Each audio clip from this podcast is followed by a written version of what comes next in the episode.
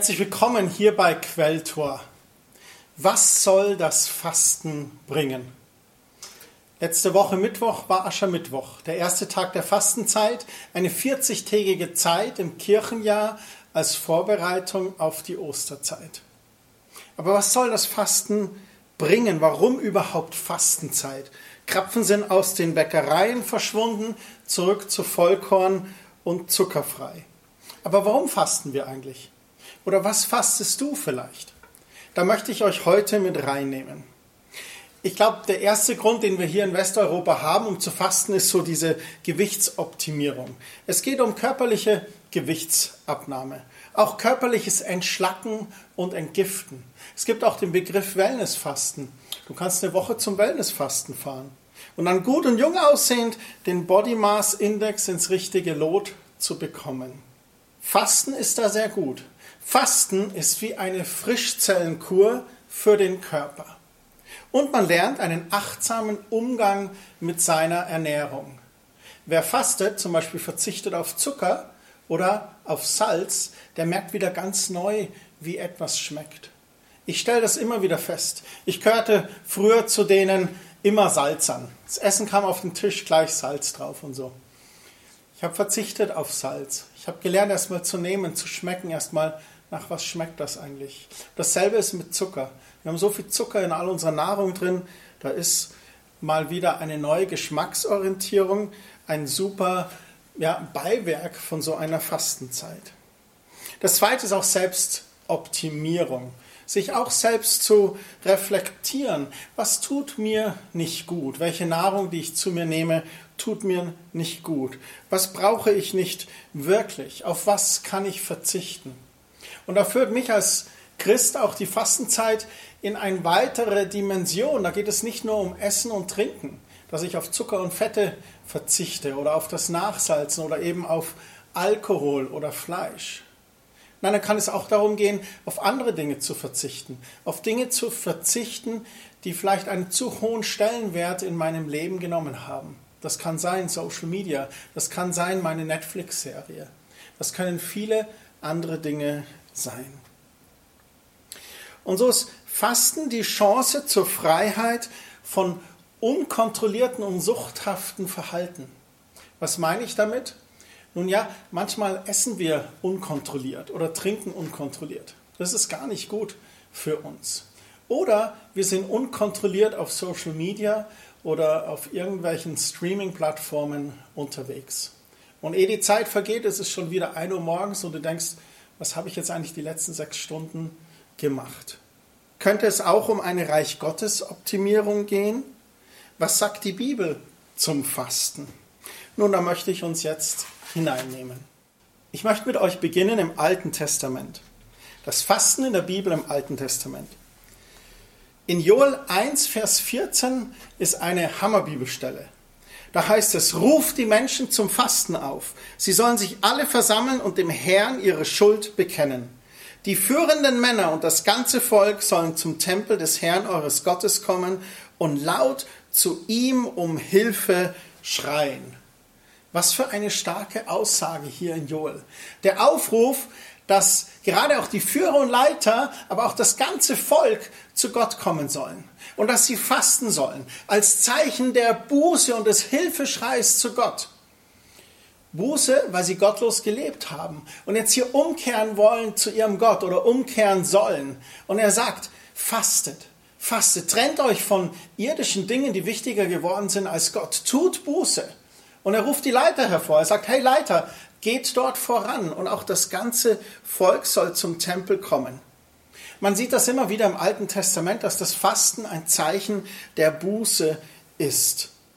Als Zeichen der Buße von falschen Werken. Man verzichtet auf irdische Dinge, um sich zu heiligen, um Gott näher zu sein. Die Menschen versuchten auch Gott durch ihr Fasten gnädig zu stimmen. Eine besondere Situation gibt es in Davids Leben. David, der Hirte, der dann König wurde.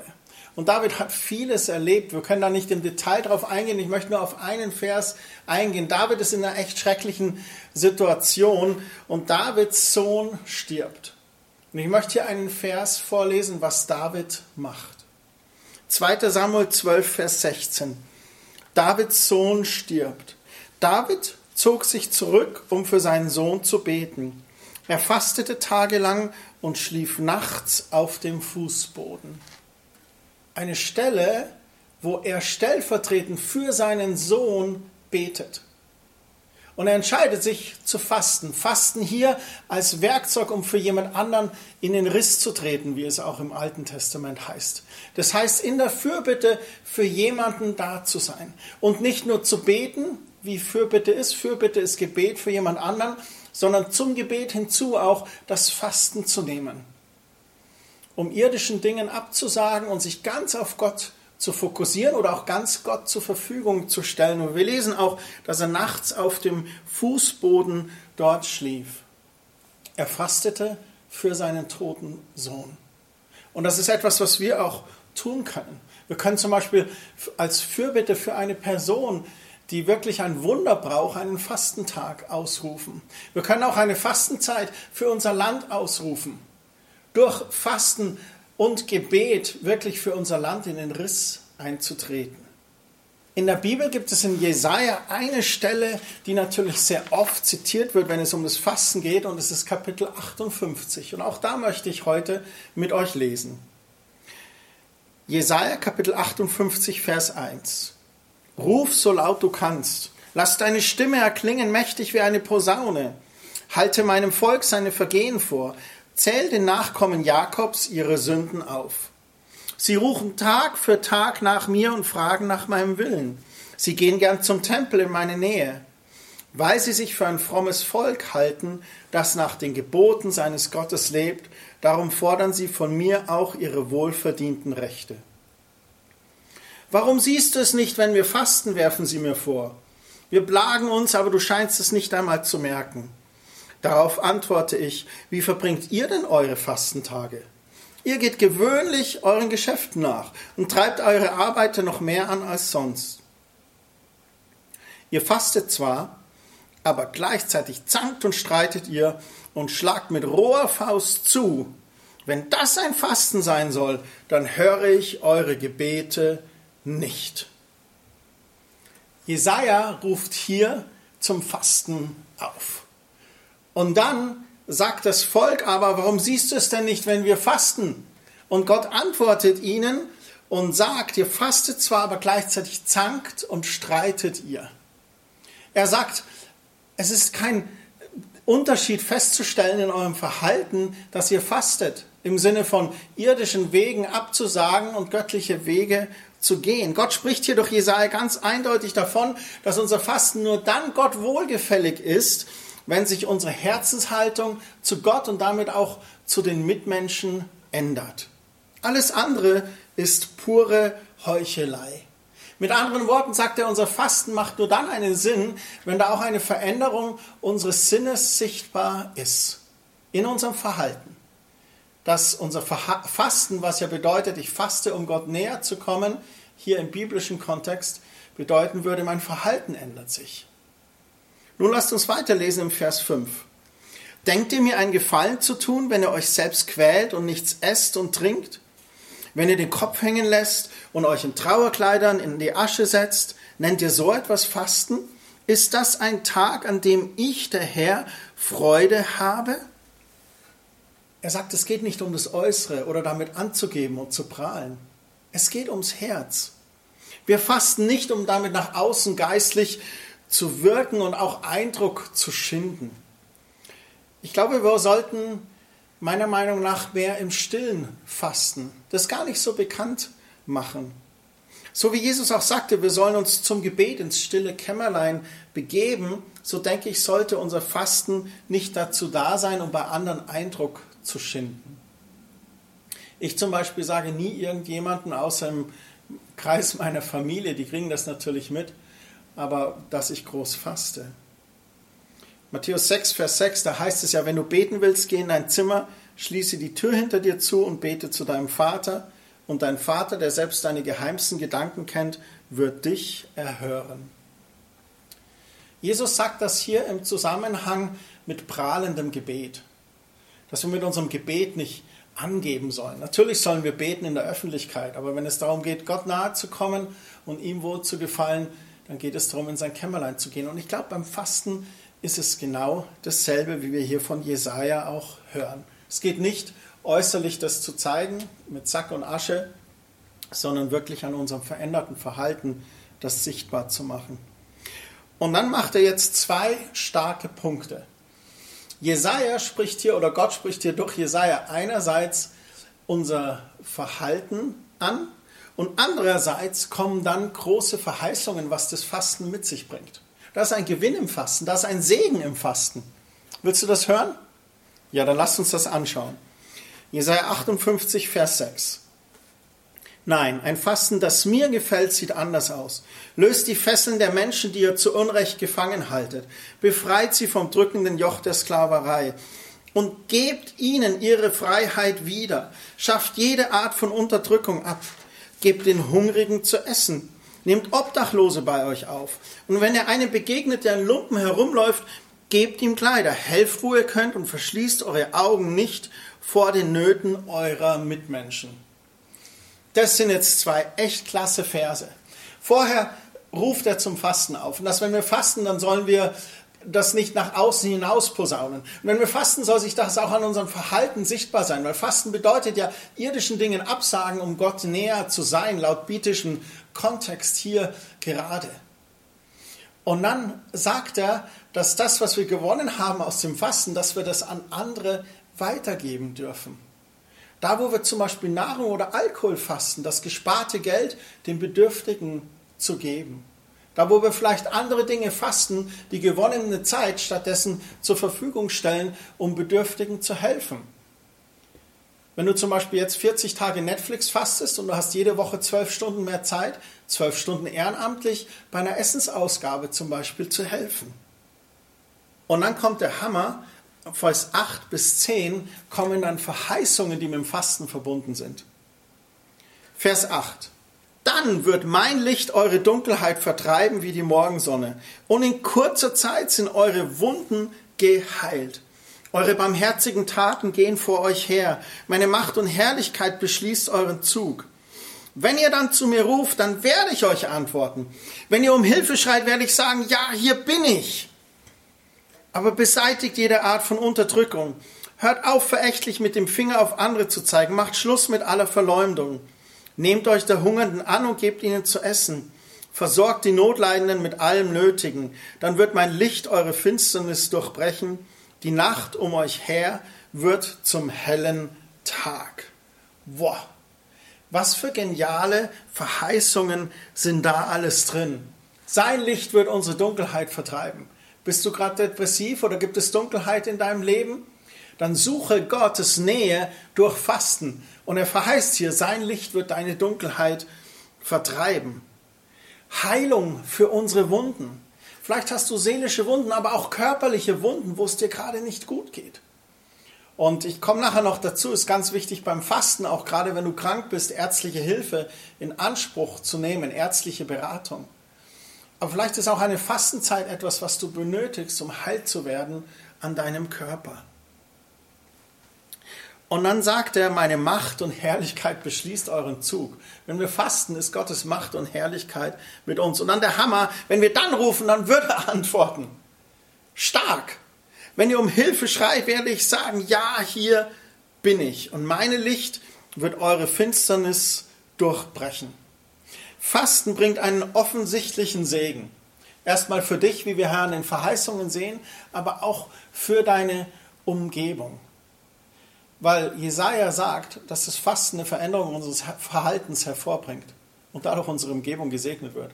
Und weil Jesaja auch sagt, dass wenn wir fasten, dann gehört dazu auch dazu, den Bedürftigen Gutes zu tun, unsere Umgebung zu segnen. Wie ist das mit dem Fasten im Neuen Testament? Da möchte ich ganz kurz ein paar Bibelstellen mit euch anschauen. In Lukas 2, Verse 36 und 37. An diesem Tag hielt sich auch die alte Prophetin Hannah im Tempel auf, eine Tochter Phanuels aus dem Stamm Asser. Sie war nur sieben Jahre verheiratet gewesen, seit langer Zeit Witwe und nun eine alte Frau von 84 Jahren. Hannah verließ den Tempel nur noch selten um Gott zu dienen, betete und fastete sie Tag und Nacht. Hier sehen wir ein Beispiel, wo eine Frau ist, die Gott einfach dienen möchte. Eine Frau, eine Prophetin, als Prophetin im Dienst für den Herrn unterwegs, eine gesalbte Frau. Und sie diente und betete und fastete Tag und Nacht im Tempel. Wenn du Gott dienen möchtest, ist Fasten eine Möglichkeit und ähm, im Tempel zu dienen. Als nächstes eine Stelle Matthäus 4, die Verse 1 und 2. Da geht es um Vorbereitung auf den Dienst, wo wir ein Beispiel Jesu sehen. Danach wurde Jesus vom Geist Gottes in die Wüste geführt, wo er den Versuchungen des Teufels ausgesetzt sein sollte. 40 Tage und Nächte lang aß er nichts. Der Hunger quälte ihn. Jesus kam dann aus dieser Fastenzeit heraus. Und wir lesen weiter, dass er dann versucht wurde vom Teufel und der Versuchung widerstehen konnte, weil er gekräftigt war am inneren Menschen.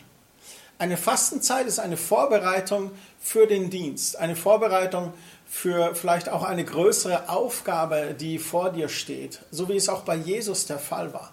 Jesus wurde getauft, der Geist Gottes kam auf ihn, er ging in diese Fastenzeit hinach und danach begann er seinen Dienst und gleich zu Beginn wurde er vom Teufel so massiv versucht. Es ist eine gute Sache, wenn du sagst, ich möchte mit Gott wirklich ganze Sache machen oder ich möchte mich vorbereiten auf meinen Dienst oder meine Berufung ausleben. Dann nutze eine Fasten- und Gebetszeit, um dich vorzubereiten. Auch wir, als wir vor zehn Jahren Quelltor gegründet haben, wir sind in eine Gebetszeit gegangen, aber auch in eine Fastenzeit. Wir haben gefastet, um einfach klarer von Gott zu hören. Klarer von Gott zu hören, da sind wir jetzt schon gleich beim Thema. Apostelgeschichte 13, die Verse 1 bis 3. In der Gemeinde von Antiochia gab es mehrere Propheten und Lehrer.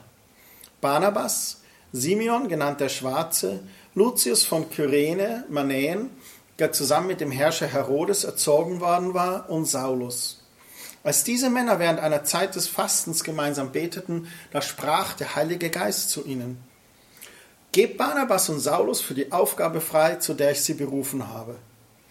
Da fasteten und beteten sie, legten Barnabas und Saulus die Hände auf und sandten sie zum Missionsdienst aus. Das ist stark. Beim Fasten sprach Gottes Geist zu ihnen und sagt, diese zwei sind berufen für die Mission, sendet sie aus. Aber dann senden sie sie nicht einfach aus. Nein, zur Aussendung fasten sie wieder und beten für die beiden. Wenn du eine wichtige Entscheidung zu treffen hast, bete und faste. Du wirst Gott klarer hören. Wenn du Gottes Willen suchst für irgendetwas, bete und faste. Du wirst Gottes Willen für dein Leben herausfinden. Wir haben schon gesehen bei König David, er hat für seinen Sohn gefastet. Auch im Neuen Testament finden wir das, dass Menschen für andere Personen fasten oder für eine Situation oder ein Land. Postgeschichte 14, Vers 23. Paulus und Barnabas setzten in jeder Gemeinde Älteste ein, die während ihres ersten Aufenthalts Christen geworden waren. Für sie fasteten und beteten die Apostel. Fasten als Zeichen der Fürbitte für jemand anderen in den Riss zu stehen. Soweit zu Beispielen des Fastens in der Bibel. Nur noch ein paar praktische Ratschläge, bevor ich abschließe für heute. Wie gesagt, grundsätzlich die Empfehlung, den Rat eines Arztes in Anspruch zu nehmen, wenn du fasten möchtest.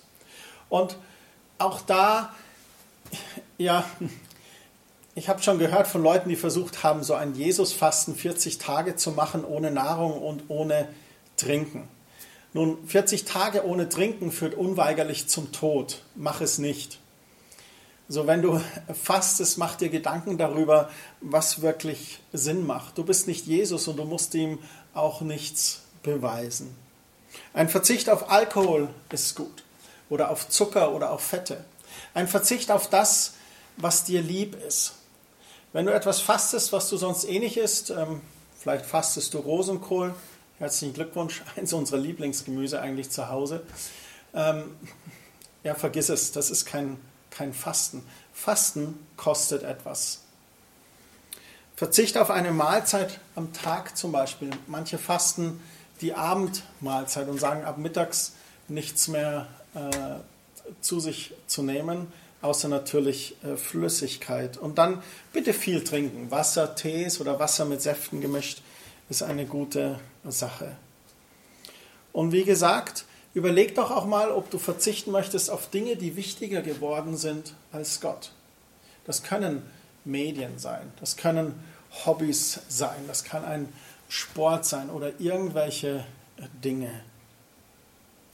Und dann wirst du erleben, dass du zwei Dinge feststellen wirst. Wenn du fastest, hast du als erste biblische Umsetzung gewonnene Zeit, die du dann in die Gottesbeziehung investieren kannst. Wenn du eine Mahlzeit fastest, dann geh stattdessen diese halbe Stunde in eine stille Zeit in dein Kämmerchen und bete oder lies die Bibel. Wenn du andere Dinge wie Social Media fastest, dann geh stattdessen in dein Kämmerlein und lies die Bibel. Die zweite biblische Umsetzung ist, dass du diese gewonnene Zeit oder Ressourcen an Bedürftige weitergeben kannst. Das Geld, was du beim Alkohol sparst, schreib es richtig auf, mach dir eine Summe und dann frag Gott, was du damit tun sollst. Oder auch andere gewonnene Ressourcen an Bedürftige geben, wie deine Zeit. Wie ich vorhin gesagt habe, wenn du Netflix fastest und jetzt Stunden Zeit hast, dann nutze diese Zeit. Melde dich vielleicht irgendwo ehrenamtlich vom Dienst. Melde dich in deiner Kirche, in deiner Gemeinde, bei deinem Pastor. Sag, hey, ich faste gerade und ich habe jetzt fünf Stunden die Woche mehr Zeit. Kann ich irgendwas tun in der Kirche? Oder auch an einer Tafel sich zu melden oder einer Kleiderkammer und, und, und. Das Interessante ist, dass Gott immer so zwei interessante Prinzipien hat. Ich stelle fest, bei allem, was ich in der Bibel lese, gibt es immer eine zweifache Auswirkung. Nämlich die erste Auswirkung, da wo Menschen sich Gott öffnen, da bewegt sich Gott in den Herzen der Menschen, verändert sie, heilt, bringt Veränderung hinein. Und als zweites bewegt sich Gott aber immer auch parallel, nicht nur im Einzelnen, sondern auch in der Umgebung des jeweiligen Menschen. Weil diese Gottesveränderung im Leben des Menschen auch eine Veränderung auf unser Umfeld hat. Und so hat biblisches Fasten eine zweifache Auswirkung. Einmal auf dich persönlich und auf deine Umgebung. Das ist für mich ein Reich Gottes Prinzip. Nun eingangs die Frage, was soll das Fasten bringen? natürlich eine positive Auswirkung auf deine Gesundheit. Körperliches Entschlacken und Entgiften, Gewichtsabnahme vielleicht, aber es geht einfach um eine Verbesserung des allgemeinen Wohlbefindens und neue körperliche Kraft und Energie von Dingen, die vorher vielleicht den Körper belastet haben. Und man lernt den Umgang mit eigenen Schwächen, auf Dinge zu verzichten, die einem lieb sind. Man lernt vielleicht neu umzugehen. Man lernt Geduld. Man lernt Genügsamkeit. Es ist interessant, am Ende einer Fastenzeit, da lernst du auf einmal den Geschmack von Wasser wieder kennen. Wasser hat tatsächlich Geschmack. Wir haben ihn uns nur kaputt gemacht. Und so ist Fasten auch die Chance zur Freiheit von unkontrollierten oder suchthaften Essen oder Trinken. Vielleicht bist du da herausgefordert. Vielleicht stellst du fest, ich kann ohne Alkohol nicht. Ich kann ohne Zucker nicht. Vielleicht ist es auch nicht dein Problem, dass du zu viel isst, sondern dein Problem ist, dass du zu wenig isst. Da habe ich eine große Bitte an dich. Wenn es so weit gekommen ist, du musst den Weg nicht allein gehen. Bitte such dir Hilfe. Such dir Hilfe in deiner Kirche, such dir Hilfe bei einem Arzt, such dir Hilfe bei einem Leiter, dem du vertraust. Bei solchen Dingen ist es ganz wichtig, sich jemanden zu öffnen, anzuvertrauen, zu dem du Vertrauen hast und zu sagen, ich habe da ein Problem, ich brauche eine Hilfe. Und mit der Hilfe von Menschen und mit Gottes Hilfe vor allem ist es möglich, da auch einen Durchbruch zu schaffen. Und da ist natürlich auch das Fasten eine Möglichkeit, da mit Gottes Hilfe und der Hilfe von Menschen das in den Griff zu bekommen. Ich habe schon gesagt, fastet man andere Dinge als Nahrung, gewinnt man Zeit, die man gewinnbringend mit Gottes Wort oder Gebet oder Hören auf Gott investieren kann. Es ist ein geistliches Entschlacken und ein Entgiften. Fokus auf Gottes Werte und neue innere Kraft. Deine Gebete werden nicht erhört? Nun, wie ist deine Zeit mit Gott? Bete und faste und du wirst Gott erleben. Es ist interessant, Fasten macht hungrig. Nicht nur im Magen, sondern es bewirkt ein hungriges Herz. Das Fasten bewirkt ein Neufokussieren. Nach was habe ich wirklich Hunger? Was ist wirklich wichtig in meinem Leben? Und Fasten spart auch Zeit und nimmt das Tempo, den Stress aus deinem Leben. Es ist so ein Runterkommen, fast wie eine Achtsamkeitsübung. Den Körper neu wahrzunehmen, das Herz neu wahrzunehmen, die Seele neu wahrzunehmen. Man sensibilisiert auch seine geistlichen Antennen natürlich. Ich habe festgestellt, wenn ich faste, dann habe ich ein deutlicheres Reden des Heiligen Geistes bei mir. Das Herz wird berührbarer für Gott. Fasten ist eine sehr gute geistliche Übung zum Neufokussieren auf die Dinge, die Gott wichtig sind. Man hört Gott beim Fasten deutlicher. Echtes Fasten heißt auch immer, Gott zu fragen, was soll ich tun? Was tut mir gut? Ich will dir mein Leben geben. Zeige du mir deinen Weg für mich. Biblisches Fasten hat Auswirkungen.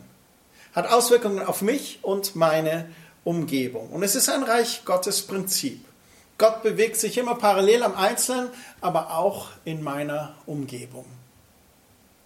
Jetzt wisst ihr, was euch das Fasten bringt. Und so wünsche ich euch eine sehr gesegnete Fastenzeit. Nehmt euch eine halbe Stunde, zieht euch zurück und fragt Gott, was kann ich in den nächsten 40 Tagen als Vorbereitung auf Ostern fasten? Gott segne euch, Gott segne dich und deine Umgebung. Amen.